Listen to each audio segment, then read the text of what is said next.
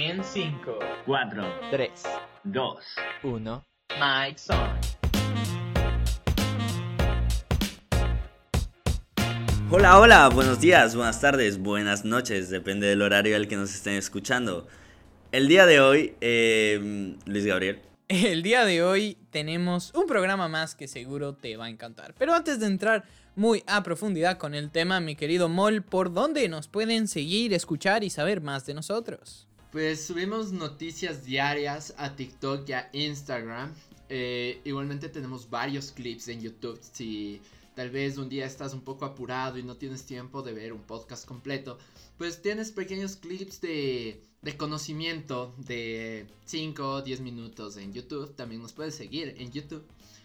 Y nos puedes escuchar eh, los podcasts completos como Mike Zone en Spotify, Stitcher, Apple Podcast, Google Podcast, Radio Public y mucho más. Y además, si quieres apoyar más nuestro programa, descargar nuestros episodios, puedes hacerlo desde nuestra página web www.redcircle.com slash mics-on. Es la página oficial de nuestro programa donde podrás comentar, descargar los episodios y si deseas realizar una donación para seguir haciendo este proyecto que tanto nos gusta. Ahora, sin más preámbulo, mi querido Pau, ¿qué nos tienes preparado para hoy? Bueno, el, el día de hoy eh, teníamos la, el objetivo de hablar un poco sobre el valor real y el valor virtual. Eh, voy a explicar un poquito el tema para, luego ir para que luego surjan algunas preguntas.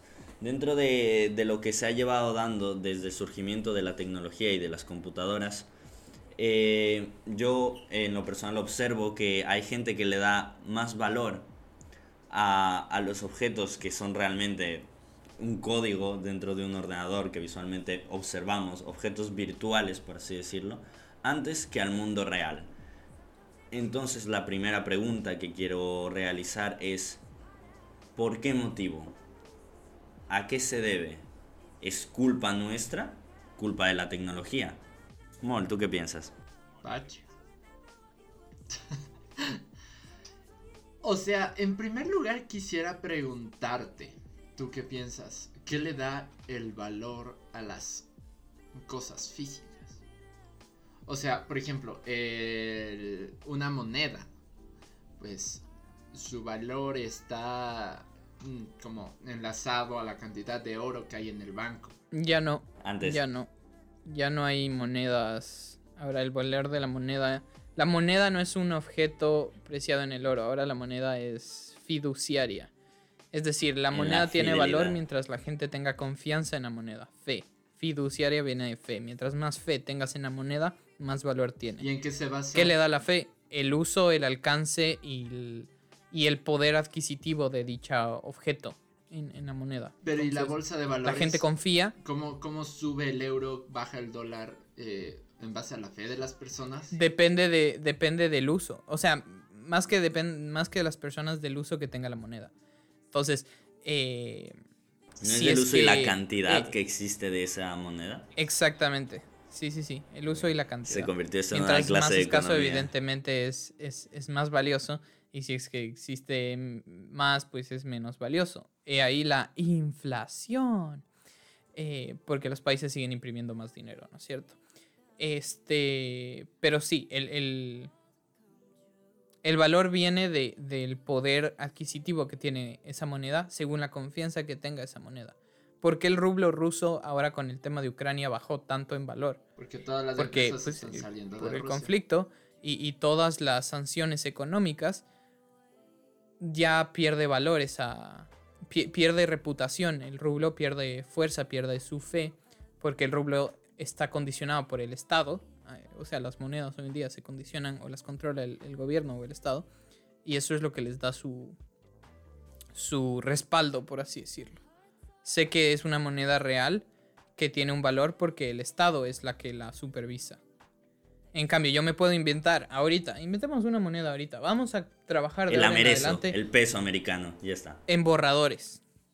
Yo solo les voy a vender y solo les voy a pagar a ustedes en borradores. Me va a decir, pero brother, a mí un borrador no me sirve de nada, no, no tiene ningún valor porque no puedo conseguir nada con borradores.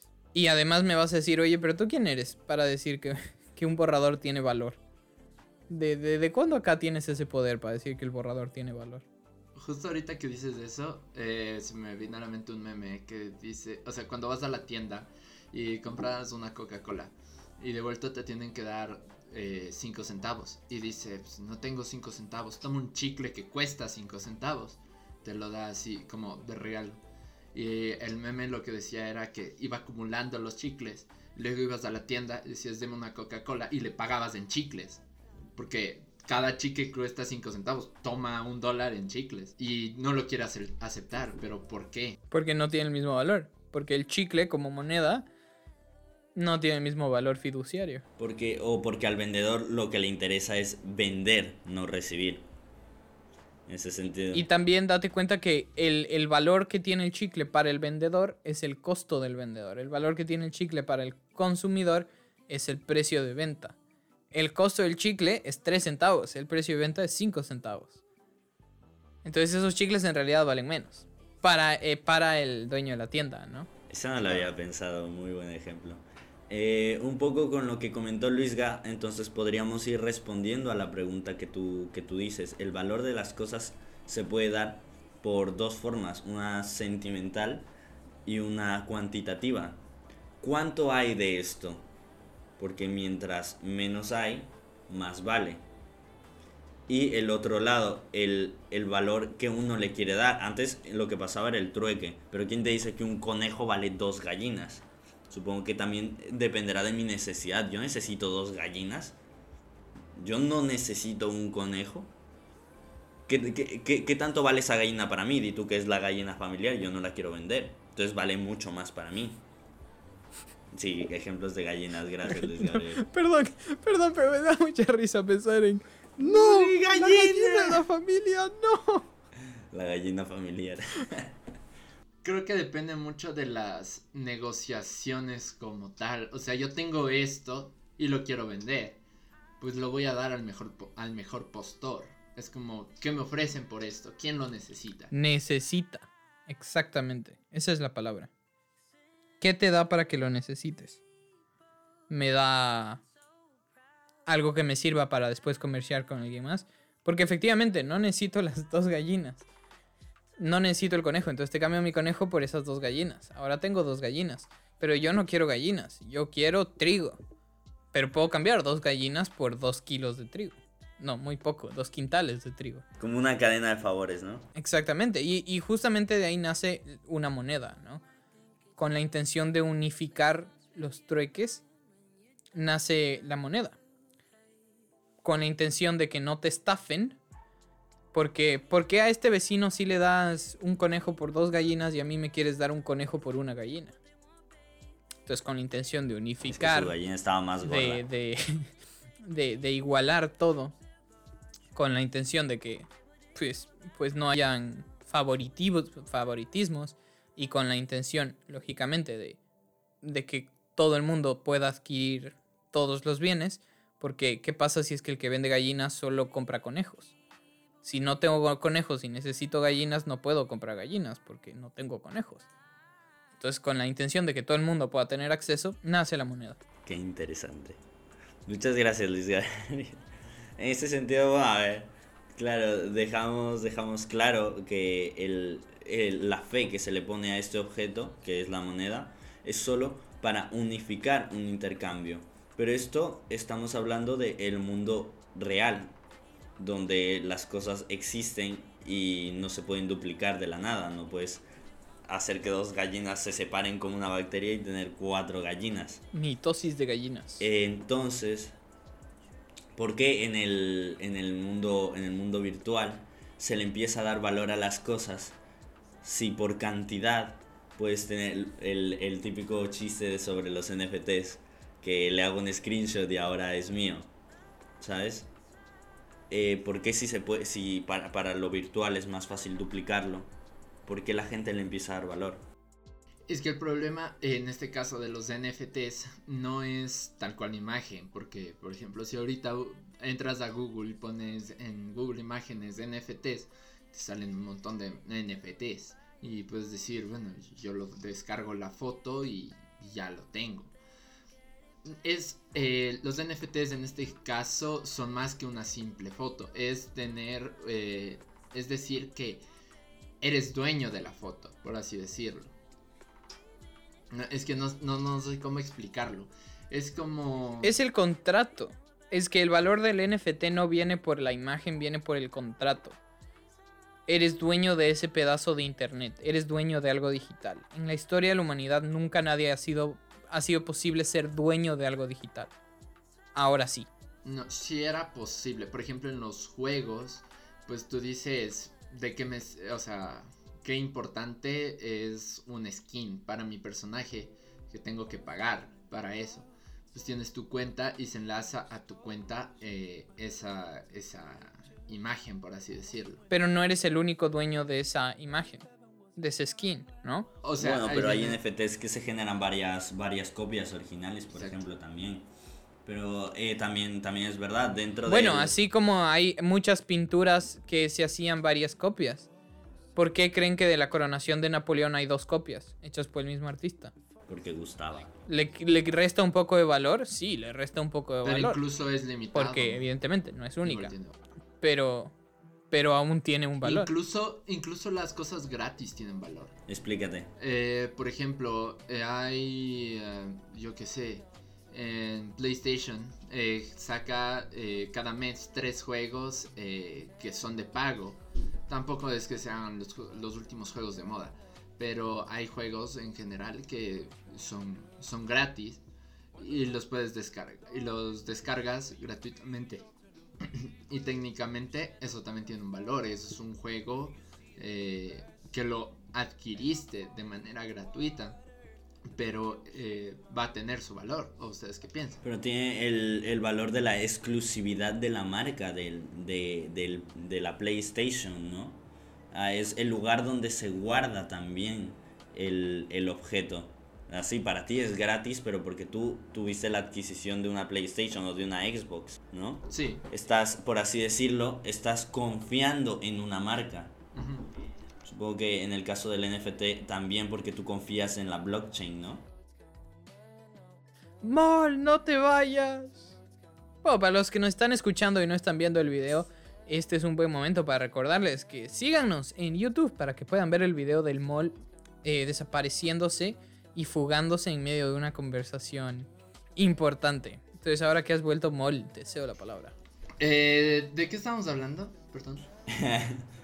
Es- estamos, el tema de hoy es el valor real contra el valor virtual. No, mentira. A ver, recapitulando un poco, hablaba de que el valor de estes- estas cosas, el ejemplo que pusiste, un videojuego gratis, está en que hemos adquirido una PlayStation, en que en ese sentido nosotros hemos confiado en una marca más que en otras.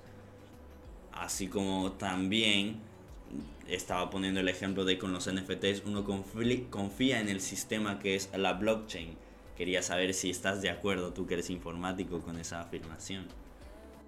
Es que en el caso del, blockchain eh, se generan unos códigos que son, perdón, son irrepetibles y se guardan en una forma de bloques, por eso es blockchain, es una cadena de bloques.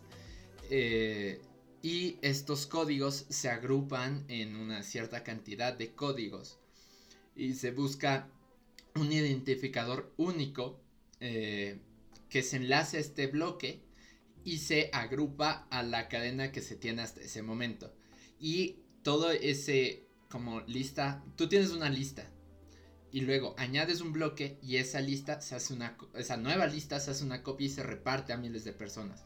Es como que ahorita eh, yo hago un trato contigo, Pau, y eh, pues es, está de constante el patch, eh, sabe la transacción que hemos hecho. Pero eso por miles de ojos alrededor del mundo. Entonces es... por eso es tan segura la blockchain en general, tanto para los NFTs como en las criptomonedas, porque es como decir, no se puede alterar. Si, eh, si se altera uno de esos registros, pues como hay tantos ojos viendo, eh, dice, eso alteraron. Entonces se destruye ese, esa cadena porque todos saben que es alterado. Entonces es inalterable eh, y solo se puede generar con un, código. Yo quiero volver un poco al ejemplo del Pau de, de confianza en la marca de PlayStation. Me parece que, que la idea que tienen de, de que te den juegos gratis que después van a tener un precio o un costo, no es que te están dando algo que tenga valor. O sea, no es que esta cosa gratis te, te la están Porque dando no lo porque puedes tiene vender valor. luego. sino te la están dando porque pues es una forma de convencerte a que sigas con ellos, ¿no? Es, es- es el, una retroalimentación con el cliente. Porque si te enteras que PlayStation no te da nada y después dices, oh, wow, mira, Xbox tiene más juegos y tiene este juego que me gusta, dejas de trabajar con PlayStation y trabajas con Xbox, ¿no? Entonces es una forma de retención de clientes. Me parece que va más por ese lado que por el lado de, de que te están dando un, pe- un, un algo digital. Que eh, creo que va más por ese lado, no sé. Ok, sí. Sí, porque eh, como te digo, no se puede dar, o sea, no te dan el juego gratis porque luego no lo puedes vender. Te dan el juego que, bueno, PlayStation tiene gratis y tú lo vas a tener, lo puedes jugar, pero hasta ahí no, no, no lo puedes vender. No eres puedes- dueño de Como el ejemplo de los chicles, no, como el juego de los chicles, el ejemplo de los chicles. Te, te lo dan, pero luego no puedes hacer nada con los chicles. Te lo puedes comer. Eh, dentro de lo que decía Luis Gabriel y un poco tú acerca de que en un blockchain, por tener tantas copias, uno puede saber si algo es alterado. Eso yo podría decir que tiene cierta certeza de seguridad. También la palabra que usó Luis Gabriel también estaría correcta. Retroalimentación. Dentro de eso, a diferencia de, lo físico, lo virtual, al ser tan replicable, por así decirlo, eh, o vulnerable, ¿tú crees que lo que da valor a algo virtual sea esa seguridad que uno tiene de que está ahí, de esa retroalimentación? Esa fue un poco la dificultad que tuvieron las personas al momento de, que nacieron las tarjetas de crédito, ¿no? Porque decían, a ver, a ver, yo, te pago con efectivo porque está aquí, porque sé que lo tienes, y, y las tiendas decían, te lo acepto porque está aquí, porque lo veo, porque lo siento, porque lo tengo, porque lo toco, porque lo admiro, porque lo huelo. Por eso te lo acepto. Pero no te acepto una tarjeta de crédito porque no, no me estás dando nada. Me estás dando un garante de que el banco me lo va a pagar, pero ¿Y si no? ¿Y si sí? Y es la dificultad que tuvieron un poco al, al- inicio de, y al, de usar estas tarjetas de crédito, ¿no? Es que nunca va a haber una seguridad. Eh, es el mismo caso de las, eh, por ejemplo, de las criptomonedas. El, el valor está fluctuando constantemente, igual que el dólar, igual que el euro. Capaz y eso se sea, pueden decir que es un poco más como eh, el respaldo es un gobierno, pues es un poco más sólido. Pero el mismo principio eh, son las, eh, las criptomonedas. Eh, porque, por ejemplo, hubo gente que invirtió en criptomonedas y hace como, bueno, ya es tiempo, hace como seis meses, el, el Bitcoin, por ejemplo, eh, cayó brutalmente y toda la gente estaba vendiendo el, el Bitcoin, eh, otra gente comprando, pero nunca hay una seguridad exacta. Igual lo de los NFTs, de hecho ya se han reportado casos. Eh, para que entiendan un poquito mejor, eh, el otro día me explicaron con un ejemplo que me quedó clarísimo que eran los NFTs. Es como cuando tú abres un, un sobre de cromos. Eh, tú tienes eh, varios cromos, eh, muy probablemente tengas los, los normales, los que se repiten y, y vas a tener 8000 de esos y puedes cambiar con otras personas. Y hay otros que son especiales, los más complicados de, de encontrarlos. Y pues de esos incluso los puedes vender eh, a otra persona muy costoso. Es por lo que decían al principio de oferta y demanda, porque hay más cantidad, hay menos cantidad. Entonces, eh, los NFTs funcionan con que eh, un artista va a sacar una colección. Dice, miren, tengo estos 100 diferentes imágenes. Y cada una de estas imágenes tiene una, un, un NFT, o sea, un código. Entonces dicen, eh, va a salir en un mes. ¿Quién lo quiere comprar? Ahorita pues sale barato.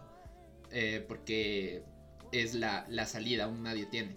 Entonces eh, te sale a 0.9 centavos comprar uno de estos, de estas imágenes.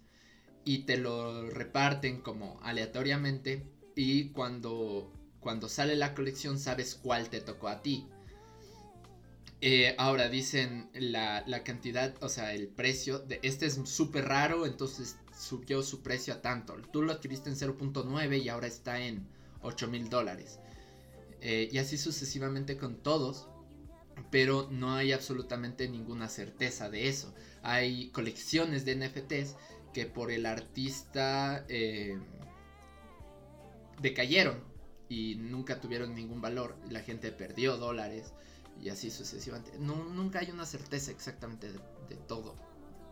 Ok. Entonces la seguridad no es lo que le da valor a algo virtual.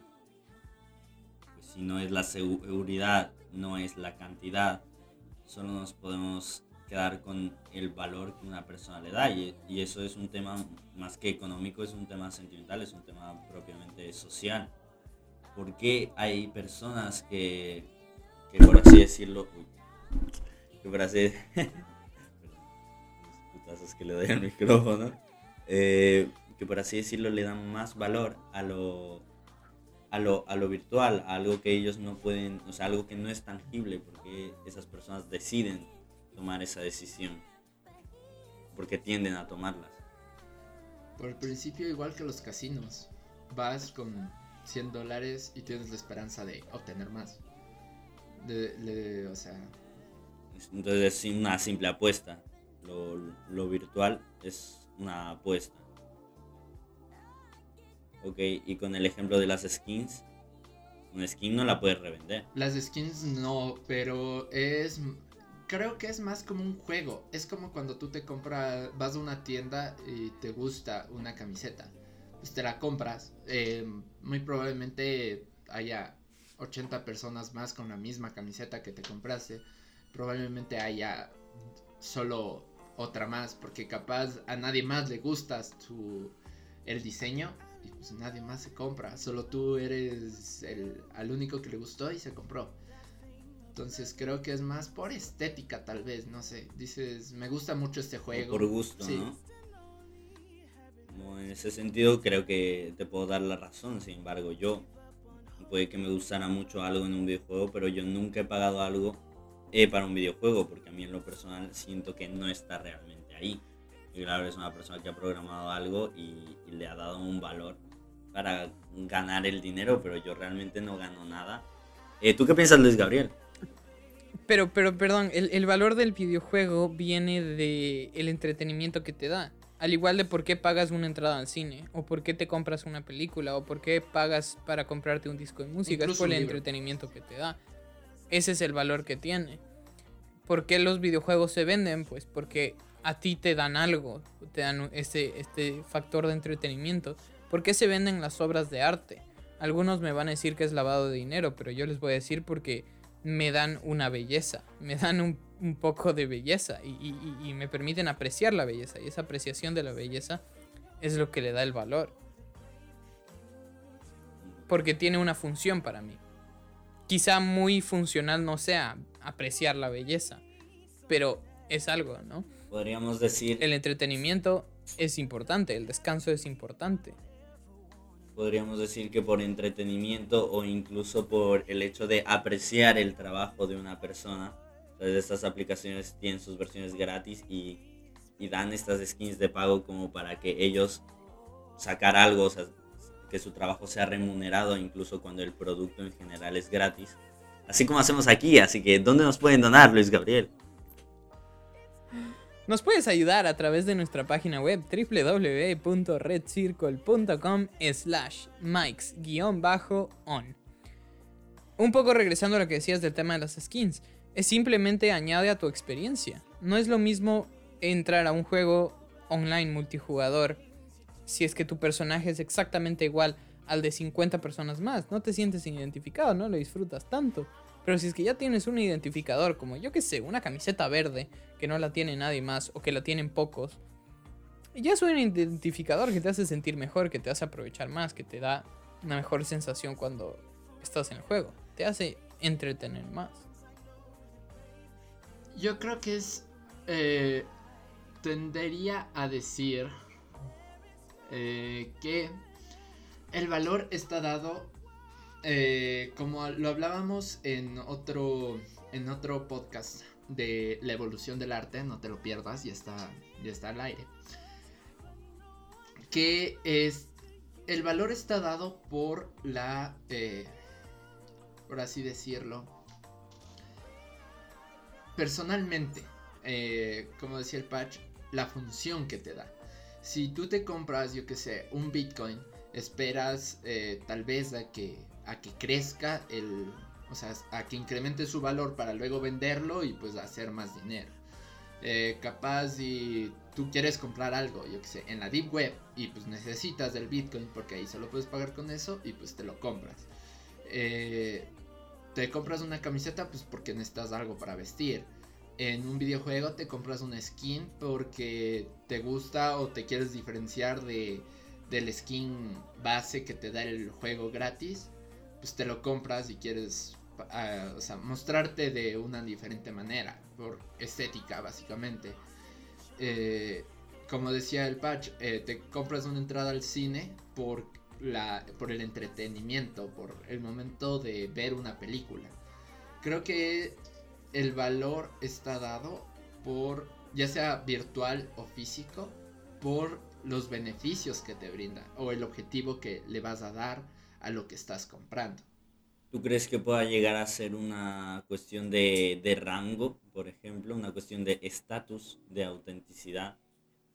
Eh, al momento de, de, los videojuegos, claro, cuando uno compra estas cosas y llega a tener una ventaja, crece más rápido en, en un videojuego hasta el punto de, de, claro, de estar a otro nivel, de tener un estatus. O sea, sí, incluso, de hecho, así se llaman los juegos, o sea, los, no se llaman así, sino los llaman así es el juego eh, Pay to Win. Eh, que por ejemplo tú te estás enfrentando, eh, por ejemplo, en Clash Royale. tú le metes dinero al juego, tienes gemas, compras un montón de cofres y pues te salen cartas aún más extrañas, más, más raras y obviamente más poderosas. Entonces, como le metiste un montón de dinero al juego, tienes cartas más poderosas, juegas y vas a ganar porque tus cartas están eh, súper fuertes. Entonces, pues, pues sí. Otro ejemplo en la vida real, por ejemplo, es eh, los Lamborghinis. El Lamborghini Huracán eh, tiene pues su modelo normal, clásico, que lo puedes adquirir, no sé ni cuánto cuesta. Y hay otros que lo sacan, eh, como decir, de otro modelo. Lo, lo llaman, creo, con o sea, la pintura lo pintan de otra, de otra forma. Eh, otro ejemplo puede ser que le incrustan diamantes, yo qué sé. O sea, la gente con dinero hace lo que se le da la gana, ¿no? Pero ese, esas pequeñas variaciones es el mismo carro. Al momento de correrlos van a ir a la misma velocidad. Pero tal vez la, la forma, o sea, el color y todo eso le da un estatus diferente. Y al final te gusta más, ¿no? Depende de la persona. O sea, porque lo que, lo que se hace un poco... Eh, las, las grandes marcas antes de sacar un producto nuevo lo presentan a distintos grupos de personas. Hacen estos subject groups y les presentan y les hacen preguntas. ¿Cuál te gusta más? ¿Cuál les gusta menos? Y no sé si les ha pasado, pero cuando van a comprar un carro, por ejemplo, no, no vayamos a carros, una computadora. ¿Por qué hay colores de computadora que cuestan más que otros? ¿Por qué hay colores de celulares que cuestan más que otros? Yo me acuerdo cuando me compré mi iPod Touch. El iPod azul valía más que cualquier otro. La única diferencia era el color. ¿Es por qué? Porque antes, en, la etapa de, de research, de investigación del producto, preguntaban a la gente, oye, ¿cuál te gusta más? Y la mayoría de personas quería o buscaba o deseaba más el de ese color. Entonces, por eso tenía más valor. Porque más personas le, le parecía mejor. E incluso de añadir que en base a esa investigación, pues es, es más costoso y además como a más gente, porque en esa encuesta, pues más gente ha de haber dicho que le gusta ese, han de haber producido incluso más azules, en este caso, que yo que sé, rojos. Entonces, no, ni siquiera es por exclusividad, porque para vender más, como es el, el color que más les gusta, pues producen muchas más. Y lo venden más caro porque más gente lo quiere.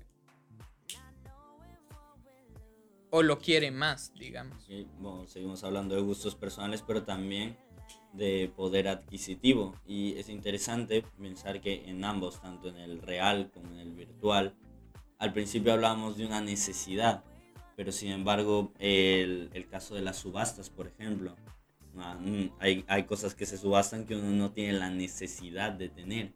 Sin embargo, compite con el resto de personas para ver quién lo obtiene, para demostrar un estatus o un poder adquisitivo. Siento que es una visión un poco clasista, ¿no? El tema de que tengo cosas para, para que la gente me vea que soy superior. No sé, me parece que es un, un- un punto de vista un poco clasista. Quizás sí es así, quizás no, pero al final creo que más depende de cada uno. Eh, m- m- nos ponemos en el tema de la ropa. ¿Por qué te vistes de Gucci? Es porque te gusta la marca y porque confías en la marca y porque sabes que tiene buenos materiales, buena calidad y lo que sea. O te pones Gucci para que la gente que te vea en la calle te piense bien de ti. Depende de cada uno, ¿no? Es un tema personal, pero en, el, pero en el cual, perdón que te corte mole, solo para cerrar un poco con esta idea. Es un tema personal, pero en el que muchas personas se ponen de acuerdo. Mente colmena. Colectivo, ¿no? Sí, o sea, por ejemplo, tú y yo podemos estar de acuerdo en que la ciencia es un tema hermoso. Y hay mucha gente que está de acuerdo en que la ciencia es un tema hermoso. Y, y podríamos decir que es la mayoría, o podríamos decir que no es la mayoría. Eh, la idea de que nos gusta la ciencia, la compartimos con más gente. Es algo personal. A mí me gusta la ciencia. Y el hecho de que a mí me guste la ciencia no afecta el hecho de que a ti te guste la ciencia. Y el hecho de que a ti te guste la ciencia no afecta el hecho de que a mí me guste la ciencia. Sin embargo, a los dos nos gusta la ciencia, ¿no? Ahorita, bueno, iba a poner un ejemplo antes, pero ya cambiaste de tema y tengo otro ejemplo. Dices eh, que es una cuestión de, como decir, la sociedad, lo que le gusta. O sea, ahorita, por ejemplo, Gucci pues tiene su, sus cosas que cuestan un montón de dinero.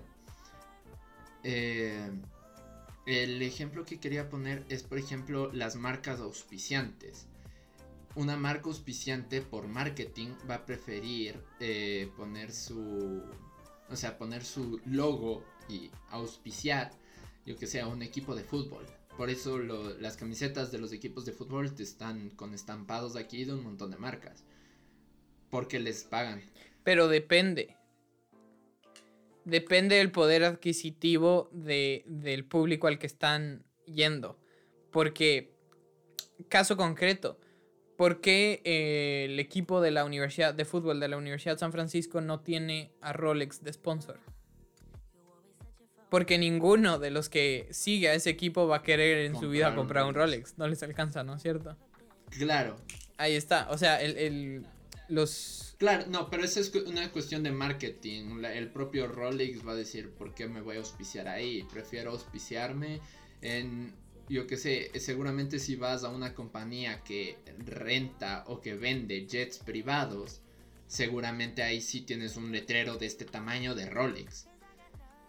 Depende de Entonces, tu, de tu objetivo de, de cliente. Bueno, ¿no? sí, pero eso, eso es más marketing. A lo que iba es, me refiero a que las marcas, por ejemplo, lo- en los jugadores de fútbol, como tienen gran cantidad de espectadores, un montón de gente ve fútbol, pues pone ahí un montón de sponsors. En cambio, si vas a un laboratorio médico, no ves a un médico con una bata lleno de sponsors. No, nadie la auspicia a un médico en, en su investigación. Sí y no. ¿Y por qué crees que sea eso, Mon? Perdón, es que creo que ese es un sí y no. Porque puede ser que no le haga el sponsor directamente al médico, pero hay muchos médicos que tienen sus tratos privados con sus laboratorios de confianza, con los que hacen un negocio y entonces ese médico solo receta o receta principalmente las medicinas de tal laboratorio. No tiene la marca del laboratorio, pero sí hay un convenio. Creo que también hay una diferencia entre que el ejemplo que tú pones es un entretenimiento y un tipo de necesidad. Y dentro de la necesidad, por eso existe la salud pública, si está sponsoreado será por cada uno de nosotros, porque es algo necesario. Entonces, hay esa diferencia. Claro, porque puede caer en, en el dilema moral de, "Mm, este paciente necesita solo una aspirina. pero mejor le vendo la aspirina marca Mike Son porque es la que me da el sponsor y a, y a esa persona le cuesta más, ¿no? Entonces también, también entra ese dilema. Tienda en la descripción. No, mentira. También entra ese dilema, ¿no? Y a los médicos creo que ese no es el dilema que necesitan solucionar o luchar. Creo que su dilema es cómo lo salvo, más que qué medicina le, qué laboratorio le mando, o no sé. O si es que Nike, o si es que mi, mi bata es Nike o no. Claro, en el entretenimiento es quien llama más la atención. En la salud es pura necesidad básica. Otro ejemplo, eh, por ejemplo, era el, hay el pan de molde. Hay tantas marcas de panes de molde. Y hay la, y hay la Bimbo que hace una colaboración con Messi. Y coge y dicen, ¿cuál- van a la tienda, hay un montón de marcas, ¿cuál llevas? Porque tiene a Messi. También eso no te da un valor de una mayor categoría. No te da, no sé, una... Suponiendo que Bimbo y otras saben igual, me refiero. Porque tal vez sabe más rico, yo qué sé. Pero hay gente que compra solo porque aparece Messi. Pero es una estrategia de marketing, ¿no? O sea, no, no es que le da más valor, sino que lo que ya decíamos antes. es... ¿por, por qué, por qué más gente? Me voy a inventar esto ahorita, pero... Fijamos que lanzamos un, un celular marca Mikeson. ¿Por qué la gente compra más el Mikeson de color rojo que el Mikeson de color negro? Porque les gusta más. Es, es un tema de atractivos. ¿Por qué, por, por qué compro el pan bimbo? Porque salió Messi y Messi me cae bien. O también los grandes fans de- del bicho van a decir, en mi vida vuelvo a comprar bimbo, porque ese es el de Messi. Mejor me voy por el del bicho, ¿no? Por- porque es, es un tema de gustos al final. ¿Por qué me compro este NFT más que el otro NFT si al final los dos son contratos digitales? Me lo compro porque este mono está más bonito. Bueno, es que caemos otra vez en los NFTs y en lo que le decía el Pau antes. Que los NFTs están hechos para. Sí, sí, sí, no, o sea, solo era para sí, unir un poco los dos era temas, para más apuestas.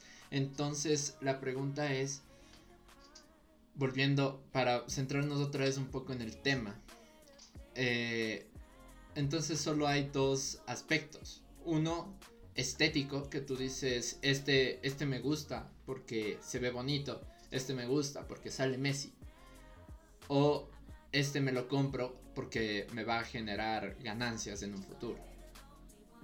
Uno, o sea, compras, tú le das valor y compras una cosa sin importar cuál sea o cuál o qué otras opciones tengas con tal de que o a ti te guste o te o te dé dinero en un futuro. O te da, yo creo que en general te da algo.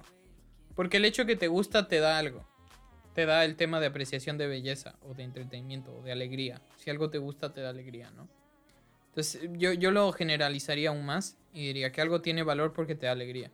Y eso es irreverente si es que es algo físico real o algo digital. Porque te da alegría, te da algo.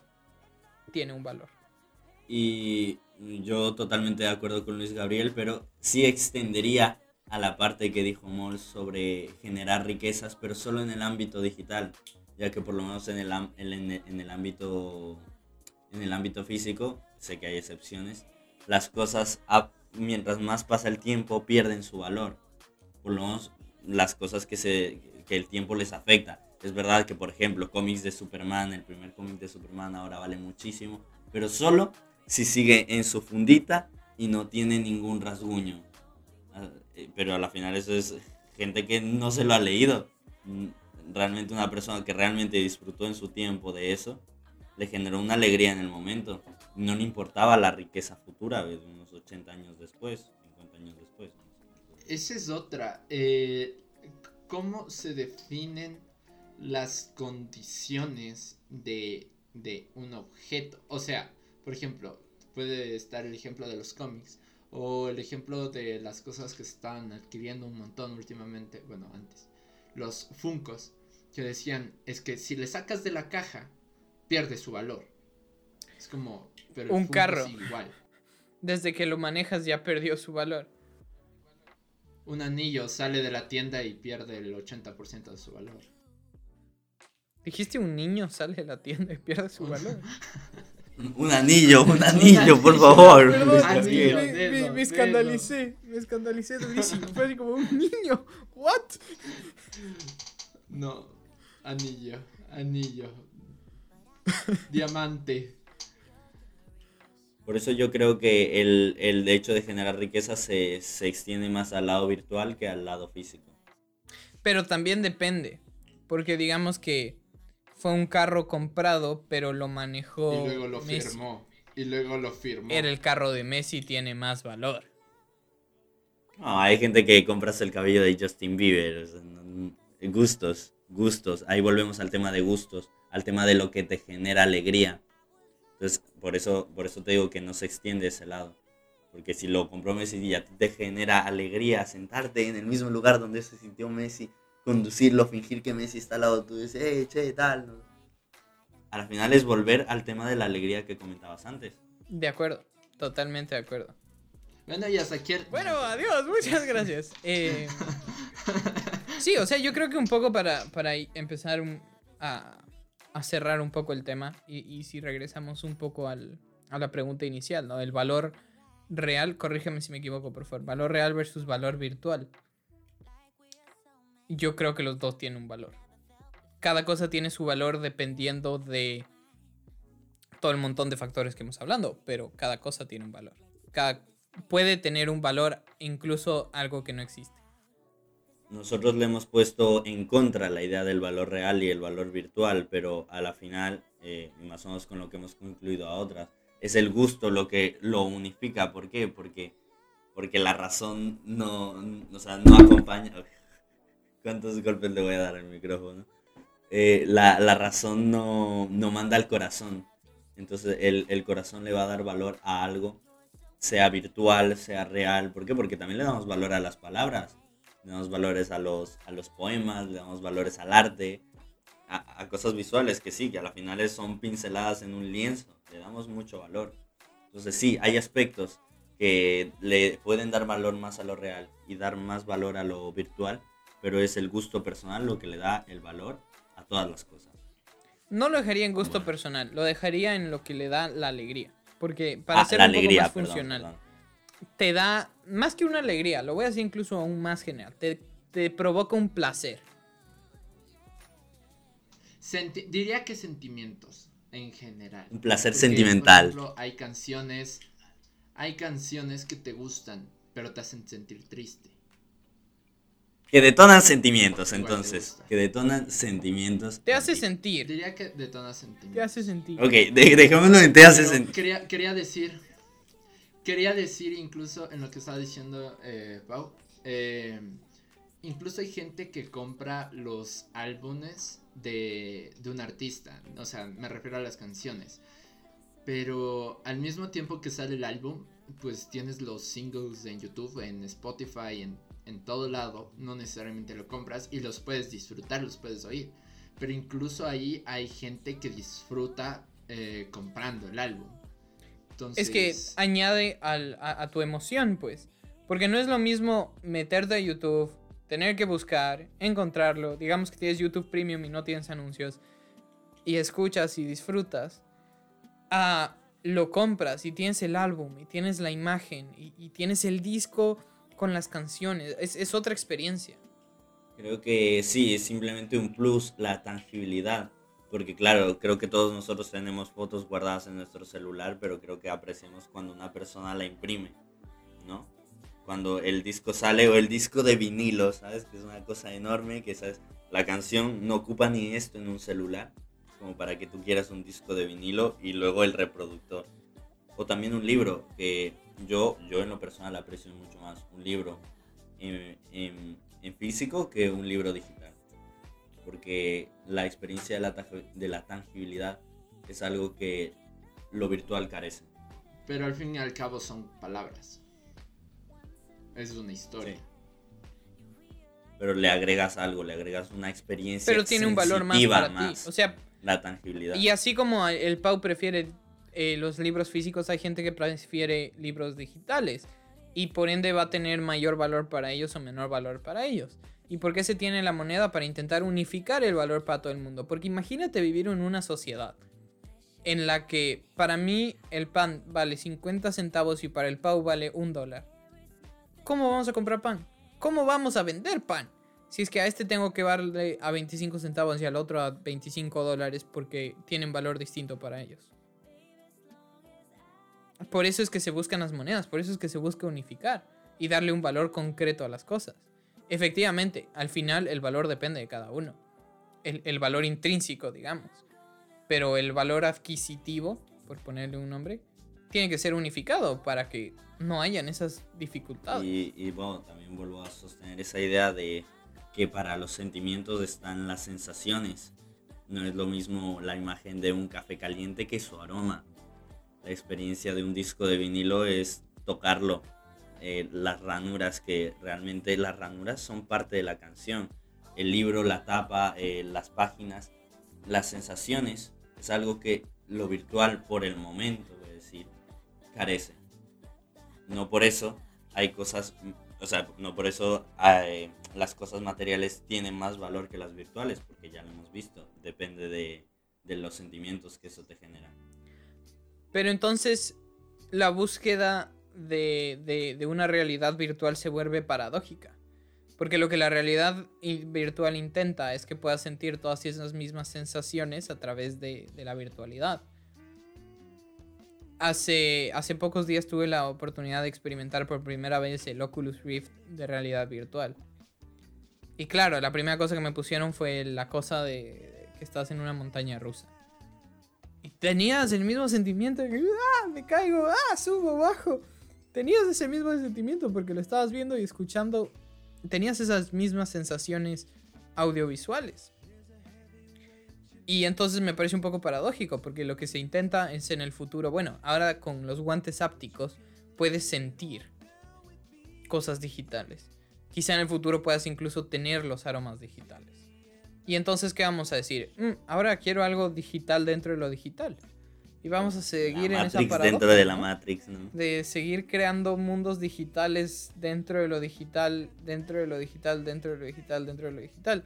Y entonces, mientras menos digital sea, más valor va a tener. Podríamos porque decir que la realidad virtual es una realidad incompleta. Nosotros tendemos a darle valor a nuestra realidad tangible. Y por ende queremos que nuestra realidad virtual se vuelva más tangible, se vuelva más real. Que creo que lo virtual eh, busca en parte, iba a decir como tener más acceso, pero en el caso de las de los Oculus Rift pues pueden ser caros y no todos van a tener acceso. Pero me refiero a una eh, como decir a más cosas. Digamos, tú inviertes en un Oculus Rift y puedes estar en una montaña rusa, puedes irte a saltar en paracaídas, puedes estar en un- dentro de una película de terror. Entonces te da más acceso a más cosas. Entonces creo que tienden a ir a experiencias reales, pero en un acceso más personal, por así decirlo, no sé cómo explicar. O sea, eso quizá puede ser una herramienta súper útil para las personas de... eh, por ejemplo, personas con sobrepeso que no se pueden subir a montañas rusas. Pueden aún tener la experiencia y disfrutarla, ¿no? Más accesible. Para personas con distintas discapacidades. Puede ser, puede ser una alternativa. Imagínate una persona ciega. ¿Cómo, cómo le ayudas a, a- a disfrutar la experiencia sin ponerla en riesgo? O una persona sorda. O distintas disabilidades. Ponte a pensar. La, la gran herramienta que tenemos con la virtualidad. Para ayudar a los demás. Pero la virtualidad, como tú, acabas de decir, no va a ser un proceso de, de buscar algo virtual en lo virtual, sino es ampliar el mundo real. Porque el mundo virtual es un mundo real, básicamente. Un mundo real incompleto. sí. Se convertiría en un mundo real. Que de hecho ya hay, ya hay juegos. eh, había uno que es un simulador de. ¿Cómo se llama esto? De, del lugar de computadoras de Cafenet. Y dentro de ese simulador tú puedes tanto cuidar de tu, de tu, de tu local como eh, explorar internet, jugar juegos dentro del juego para ganar dinero, apostar dentro del juego. Am, lo que estamos diciendo no creo que sea tan tan loco, por así decirlo, porque ya se, ya se están viendo ejemplos de ello. Entonces, si al final, dentro de lo virtual, tendemos a buscar lo más real posible, sí podríamos decir que hay una diferencia entre lo virtual y lo real y su valor. Y es que el valor real es más completo que el valor virtual, creo yo. Pero si es que el valor real es más completo y mejor, por así decirlo, que el valor virtual, ¿por qué nace un valor virtual? ¿Por qué nace algo virtual si es que tengo lo real? ¿Netamente por temas de accesibilidad? Eh, justo eso te iba a decir, la accesibilidad hacia ello. Una persona accesiblemente, por así decirlo, yo no, yo no voy a una subasta de arte, pero creo que para una persona sentarse en su computador eh, y comprar un NFT será mucho más fácil. Quizá tengas mucho miedo de saltar en paracaídas, pero el tema de la realidad virtual te da una sensación de seguridad. Sí, o sea, ok, me, me parece interesante. Y yo creo que, no sé, no sé ustedes, pero yo siento que este tema puede quedar muy amplio y puede quedar para, para darnos mucho de qué hablar. No solo hoy, sino en episodios adelante. Y me atrevo a invitar a todos los que nos están escuchando a que nos dejen un comentario, nos dejen una opinión, una idea, que la podamos discutir en un próximo episodio, porque esto es un tema bastante, bastante amplio, que quizá no sea suficiente el programa de hoy para, para culminarlo. Sí, y la verdad, eh, bueno, no sé ustedes qué opinen, pero yo no le veo una, una conclusión fija a este tema. Creo que podríamos desarrollarlo mucho más y sería interesante ver qué piensa el resto de personas. Entonces, sí, queremos, queremos leerlos, queremos saber qué otros puntos de vista hay respecto a esto. Sin nada más que comentar, nos despedimos. Buenos días, buenas tardes, buenas noches. Esto fue Mike Son.